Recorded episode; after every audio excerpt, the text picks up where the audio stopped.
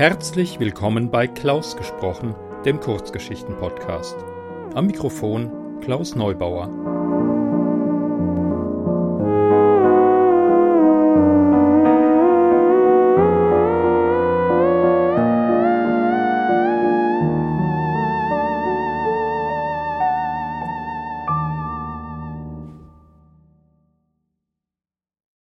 Ich freue mich, dass ihr meinen Podcast eingeschaltet habt.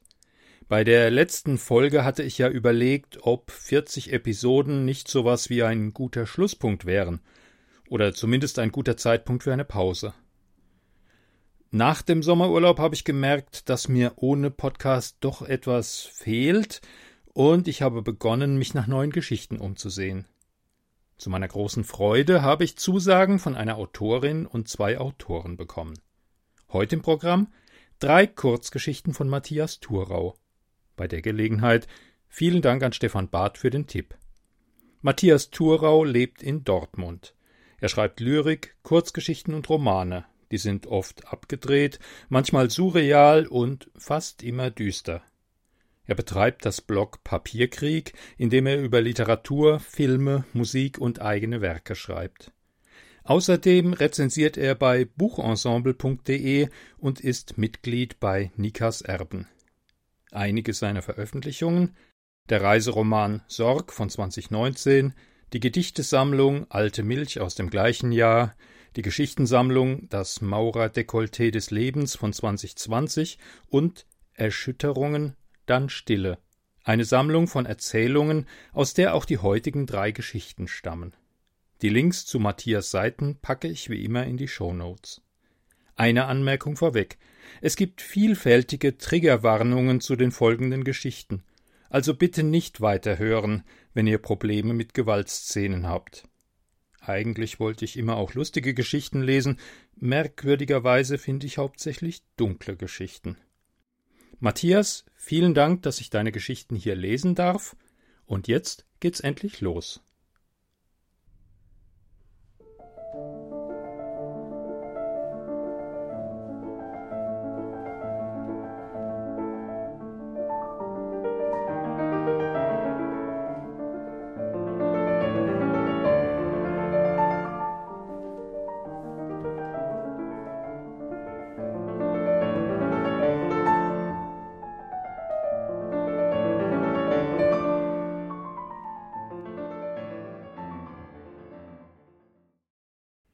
Der Sturm im Bierglas.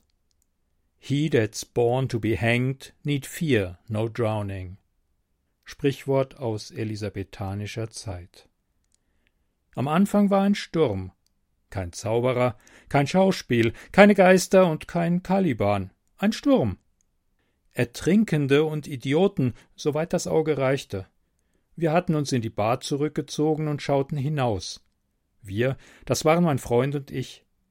Draußen rannten manche mit durchnässten T-Shirts durchs Gewitter, andere schwankten besoffen von Pfütze zu Pfütze und einer tanzte.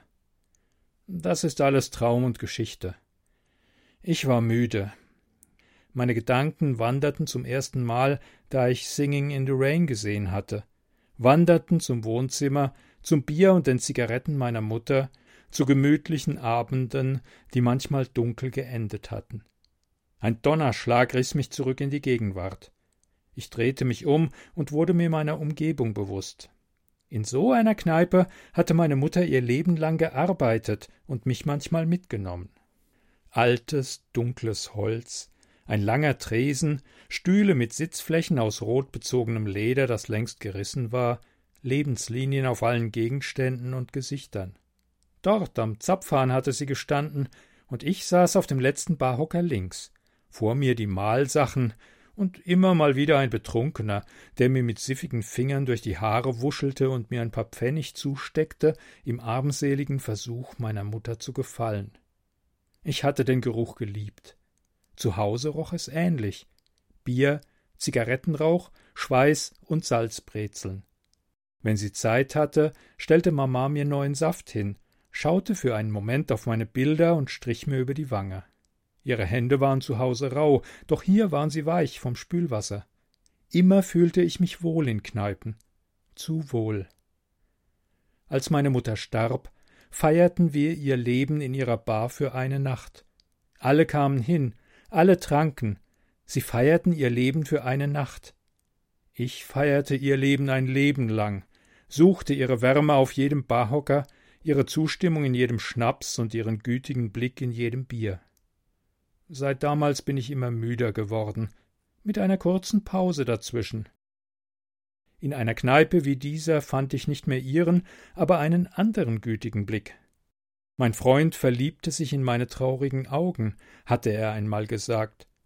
Als er verstanden hatte, was mit mir los war, gingen wir nicht mehr in Kneipen. Zum ersten Mal wurde ich nüchtern. Er sorgte dafür, dass es mir trotzdem gut ging, dass es mir endlich gut ging.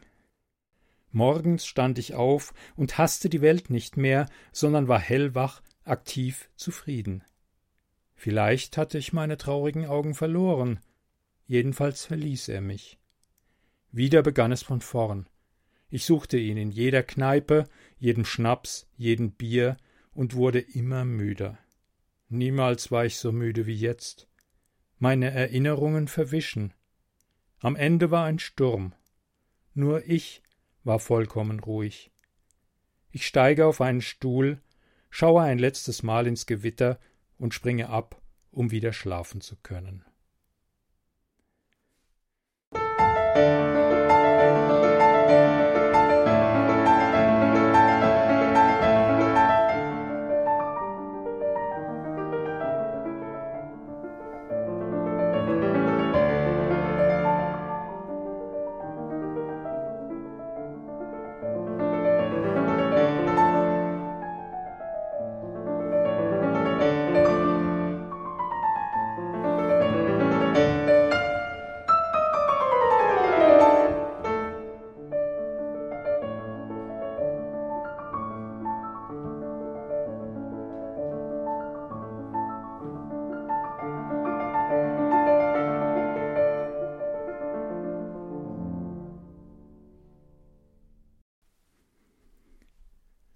Geschlossene Türen. Es ist zwanzig Jahre her, auf den Tag genau. Wir saßen beim Abendessen, Kartoffelbrei und braune Soße für mich. Ich war wählerisch, wenn es ums Essen ging. Mein Vater scherzte, meine Mutter spielte beleidigt und unterdrückte ein Lachen, meine Schwester spuckte Milch durch die Nase. Wie einen Geräuschnebel hüllt das hallende Lachen die Erinnerung ein. Wir hörten nicht, wie die Tür sich öffnete, und sahen die Zeit nicht mehr vergehen, als die Männer plötzlich im Raum standen. Sie wirkten beinahe so überrascht wie wir. Was hatten sie erwartet? Mein Vater brauchte eine Ewigkeit, um aufzustehen, Bild für Bild für Bild, Zeitlupe. Nur wenig schneller zog der Mann den Revolver. Dumpf krachten sechs Schüsse. Ich konnte meinen Atem hören, nur meinen. Irgendwann bin ich im Krankenhaus wieder zu mir gekommen. Bis heute war ich nicht in unser Ferienhaus zurückgekehrt. Ich hatte alles geerbt, als ich volljährig geworden war. Man hatte mir gesagt, das Ferienhaus sei verschlossen und übergab mir den Schlüsselbund. Seitdem hing er wie selbstverständlich im Flur der Wohnung und dann unseres Hauses, des neuen Hauses. Für eine Renovierung mussten wir es ausräumen, und plötzlich hielt ich den Schlüsselbund in der Hand und kurz darauf den Autoschlüssel, und schon war ich auf dem Weg. Keine Entscheidung steckte dahinter, keine neue jedenfalls. Die Auffahrt zwischen den Bäumen war verwittert und kaum mehr zu erkennen. Beinahe hätten sich die Reifen im Matsch festgefressen. Doch dann bin ich angekommen. Jetzt stehe ich hier. Das Haus sieht nicht besser aus als der Hinweg. Schmutzig, teilweise überwuchert, eindeutig verlassen. Ein Fenster ist eingeschlagen, eine Hauswand mit Graffiti beschmutzt. Das Wetter ist kalt und nass. Seit fünfzehn Minuten stehe ich vor der Eingangstür und zögere. Der Schlüssel deutet aufs Schloss, dann singt er, bevor er erneut darauf deutet. Ein unsinniges Spiel. Die Tür ist einen Spalt weit geöffnet. Mit einem Mal stoße ich die Tür vollends auf, trete mit geschlossenen Augen vor und werfe sie hinter mir ins Schloss. Ein Sog zieht mich tiefer hinein, Ein Tongemisch aus zwanzig Jahren rückwärtig laufenden Geschehnissen dröhnt mir durch den Schädel, aus einem herbstlichen Nachmittag wird ein Sommerabend, und alles ist wieder wie früher. Die helle Tapete ist geschmückt mit Familienfotos. Meine Schwester am Strand, ich im Sandkasten, alle gemeinsam auf hoher See, Taufen, Hochzeit und Geburtstage. Es packt mich eine Mischung aus unendlicher Traurigkeit und panischer Angst. Ich reiße die Haustür auf, und der Spuk ist vorbei. Das Haus ist wieder alt und verfallen. Spinnweben tragen den Staub von Jahren, die Tapeten hängen schwer von Feuchtigkeit in den Flur hinein. Das also ist das Ergebnis von zwanzig Jahren Verfall. Das passiert, wenn man sich nicht traut, zurückzublicken. Ich gehe über krachendes Parkett, bis ich das Wohnzimmer erreiche. Ordentlich steht der große Tisch in der Mitte, umringt von darunter geschobenen Stühlen und abgedeckt mit einem Betttuch. Irgendjemand hatte hier Ordnung geschaffen. Aber es fehlt der schöne Teppich, den meine Mutter in einem Urlaub gekauft hatte. Blutflecken, denke ich. Dieser Raum ist einmal das Herz des Hauses gewesen, weil wir hier alle zusammenkamen. Hier wurde gespielt und gegessen, gelacht und gestorben. Ich lasse den Kopf hängen. Was würde ich geben, um sie wiederzusehen? Ruckartig drehe ich mich um, laufe durch den Flur und schließe die Haustür. Alle Lichter brennen, der Boden ist heil, das Haus ist sauber und es riecht nach Essen. Aus dem Wohnzimmer klingt das Lachen meiner Schwester. Ich renne los, stolpere fast über die eigenen Füße und bleibe im Türrahmen zum Wohnzimmer stehen. Da sitzen sie. Meine Mutter stellt gerade den letzten Topf aufs Stöfchen und mein Vater zieht Grimassen für Lili. Sie schauen mich an und lächeln. Wortlos deutet Mama auf den freien Platz neben meiner Schwester. Alles fühlt sich warm an. Ich bin zu Hause. Die Beine lasse ich unterm Stuhl baumeln, während Mama mir Kartoffelbrei auf den Teller schaufelt. Ich freue mich. Kartoffelbrei mag ich am liebsten. Dann gießt sie Soße darüber, und etwas in mir zerbricht. Das Gesicht meines Vaters verändert sich. Ich möchte mich nicht umdrehen. Ich weiß, was hinter mir ist. Doch während mein Vater sich erhebt, schaue ich doch hin. Erst die Überraschung, dann die Explosionen, und wieder liege ich am Boden, höre, wie die Haustür innen gegen die Wand schlägt. Wieder blute ich, wieder wird es dunkel. Wenig später komme ich zu mir und liege rücklings auf dem Esstisch. An der Decke malen Wasserflecken ein Muster, das ich nicht verstehe. Kraftlos hebe ich die Hand zum Gesicht und merke, dass es nass ist. Ich muss geweint haben. Für einen Moment glaube ich, das Lachen meiner Schwester zu hören.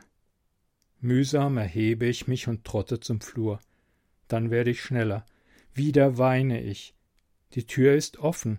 Ich will meine Familie noch einmal sehen. Vielleicht kann ich sie diesmal beschützen. Mit einem Ruck werfe ich die Tür ins Schloss.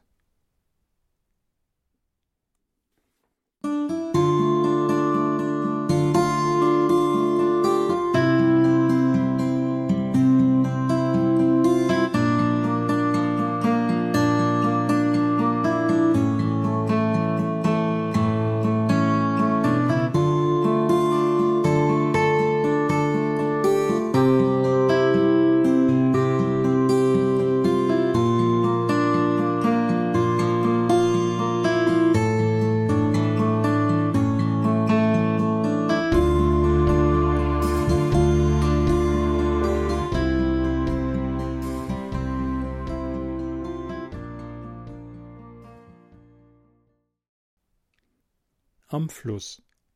Krupke stoppte seine Arbeit und sah mir ins Gesicht. Babykatzen? Wirklich? Er überlegte. Wie im Zeichentrickfilm? Ja. Einen kleinen jaulenden Sack voll Kätzchen. Mein Gedächtnis spielte mir die Szene noch einmal vor. Die Frau, die Brücke, das Fiepen vor und nach dem Aufklatschen aufs Wasser, dann Stille. Langsam trieb der Sack flussabwärts und verschwand. Ich ersparte Krupke die Details. Auch wenn er keineswegs so aussah, hatte er einen weichen Kern, manchmal geradezu matschig. Hätte ich ihm alles genau geschildert und ihm noch etwas zugeredet, hätte ich ihm nur noch eine Adresse geben müssen, und er hätte den gerechten Zorn Gottes zur Katzenfrau getragen. Doch das war nicht mehr nötig. Ich sagte, hören Sie mal, das sind doch Lebewesen. Krupke nickte zustimmend. Ich hatte das eigentlich nicht gesagt. Und dann habe ich sie angemault und ihr den Tierschutz auf den Hals gehetzt. Krupke lachte. Richtig so, Schmidt. Ein bisschen malte ich die Geschichte noch aus. Ich erzählte, wie dumm sie geguckt hätte und dass andere Leute mitbekommen hätten, was los gewesen sei, und dass es der Frau unangenehm geworden wäre und sie weggewollt hätte, aber nicht gelassen worden wäre, und dass die Polizei gekommen wäre, um zu sehen, was sich abspielte, und sie alles in die Akten aufgenommen hätten und all das. Damit beruhigte ich Krupkes Gemüt wieder. Die scheinbare Gerechtigkeit löschte sein Gedächtnis. Für ihn war es, als wären die Kätzchen nie verreckt. Aber sie waren verreckt. Sie waren ersoffen in dem kleinen Scheißfluss in der Altstadt. Oder etwas weiter unten, nachdem sie sich müde gestrampelt hatten. Vermutlich war es noch vor der alten Mühle geschehen. Als Kinder hatten wir dort Verstecken gespielt. Ich hatte mich am Wasserrand versteckt und war tiefer und tiefer die Böschung hinabgekrochen, als die anderen Kinder näher kamen, um mich zu finden. Schließlich war ich zu den Schaufeln des Mühlrades gelangt, die noch immer im Fluss steckten, aber sich schon lange nicht mehr bewegten. Wenige Meter entfernt hatte ich die anderen wispern gehört. Sie konnten mich nicht sehen.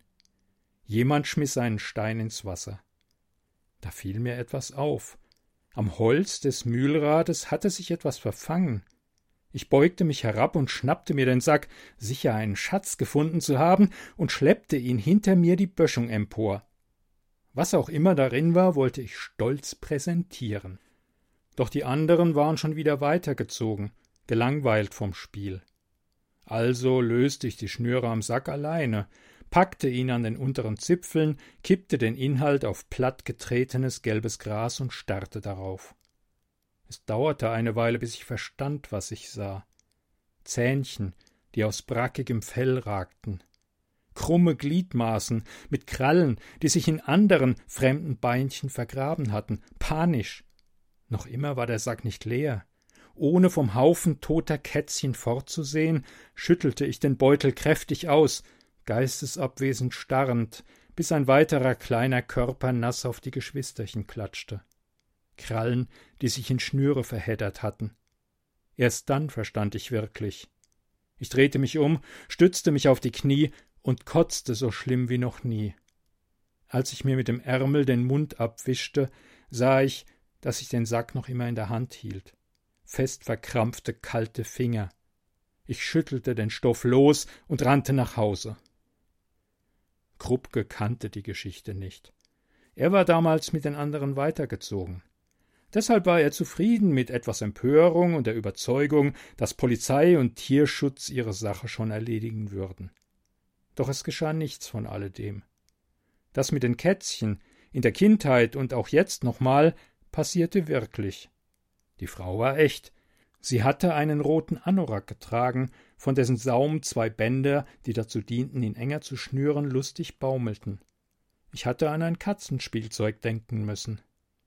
Als ich auf die Brücke gekommen war und verstand, was ich hörte und sah, war ich im Herzen wie gelähmt. Ich stellte die Frau nicht zur Rede. Ich sagte gar nichts, sondern ging weiter auf sie zu. Dann blieb ich doch stehen, direkt vor ihr. Sie schaute mir ins Gesicht. Plötzlich sagte sie Die wollte niemand. Was hätte ich tun sollen? Langsam schaute ich mich um. Links herum und rechts herum. Ist schon richtig, sagte ich. Niemand wollte sie. Dann packte ich den unteren Saum ihres Parkas, zog in ihr bis über den Kopf, knotete die beiden Bänder oben zusammen und schmiss die Frau über die Brüstung ins Wasser.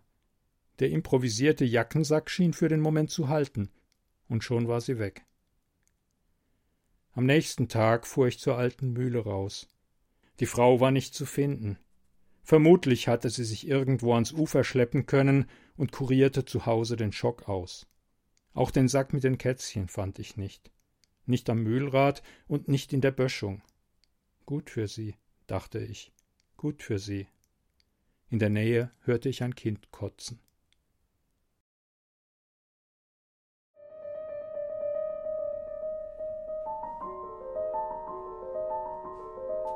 Sie hörten drei Kurzgeschichten aus der Sammlung Erschütterungen, dann Stille von Matthias Thurau, gelesen von Klaus Neubauer. Musik Podcast Intro Lawrence Owen Dritter Satz aus der Sonate Nummer 17 Der Sturm von Ludwig van Beethoven, gespielt von Pavali Jumpanen.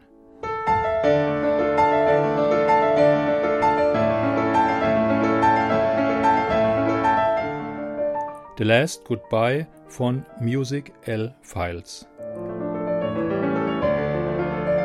Eine Produktion des Podcasts klausgesprochen.de